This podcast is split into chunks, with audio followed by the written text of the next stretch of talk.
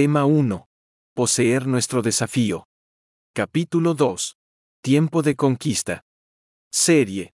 Yaresh. No hubo ciudad que hiciese paz con los hijos de Israel, salvo los hebeos que moraban en Gabaón, todo lo tomaron en guerra. Josué 11:19. Principios. 1. Uno de los textos más significativos de la conquista de Canaán es este. Todo lo tomaron en guerra. No hubo una sola ciudad que permitiera que los hebreos tomaran el lugar de una manera pacífica. Todos opusieron resistencia, de tal manera que tuvieron que usar la fuerza para tomar la tierra que Dios les había dado.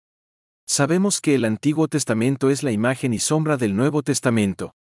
Por ejemplo, en Deuteronomio capítulo 7 versículo 1 al 2, Dios le advierte al pueblo que Canaán estaba ocupada por siete naciones más grandes y poderosas que ellos. Sin embargo, Dios promete entregarla en sus manos. 2. En Apocalipsis 5:12 dice, El Cordero que fue inmolado es digno de tomar el poder, las riquezas, la sabiduría, la fortaleza, la honra, la gloria y la alabanza.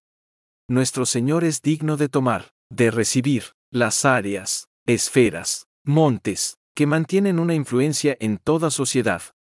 Hay un paralelismo en estas dos historias. Las siete naciones son símbolo de esas siete esferas, y aunque están ocupadas por personas que no practican los valores del reino, Dios los moverá para que los justos resplandezcan, como el Señor lo explica en la parábola de la cizaña y el trigo. Mateo capítulo 13 versículo 36 al 43. 3. Si observamos estas áreas nos daremos cuenta de que en este momento son administradas bajo principios y valores lejanos al reino de Dios. Además están gobernadas por personas ajenas al corazón del Creador. El punto es sencillo, lo que no sirve a la luz, sirve a las tinieblas. Lo que no beneficia al reino de Dios, fortalece las tinieblas. Los valores que no están alineados al reino de Dios siempre irán en contra de los modelos celestiales. 4. Josué tomó la determinación de avanzar y tomar esas siete naciones, aunque eran más grandes y poderosas, Dios las entregó en sus manos. Todo lo tomaron en guerra.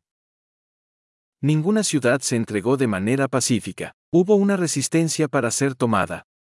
Este paralelismo nos dice que Dios nos entregará esos siete montes para ser gobernados. Los justos serán ubicados en la cima de esas esferas, Dios nos estará posicionando en sillas de autoridad desde donde tomaremos dominio completo para establecer su reino con sus principios y valores.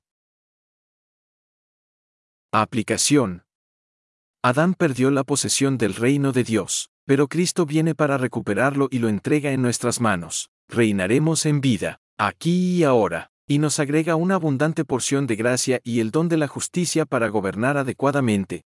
Definimos gracia del griego haris, que se traduce como algo gratificante, también es la influencia divina sobre el corazón, y su reflejo en la vida, tener el mérito o la aprobación. Dios nos da la gracia, es decir, nos aprueba para operar el don de justicia. Declaración de fe. Elijo por mi propia voluntad tener el coraje para poseer el territorio que Dios me ha entregado. Amén. Oración. Maravilloso Dios, muchísimas gracias por permitirme vivir estos momentos tan gratificantes para poseer cada promesa que tienes asignada para mi vida. Avanzaré con poder y autoridad con tu ayuda celestial. Poseeré lo que me has entregado en el poderoso nombre de Jesús. Amén.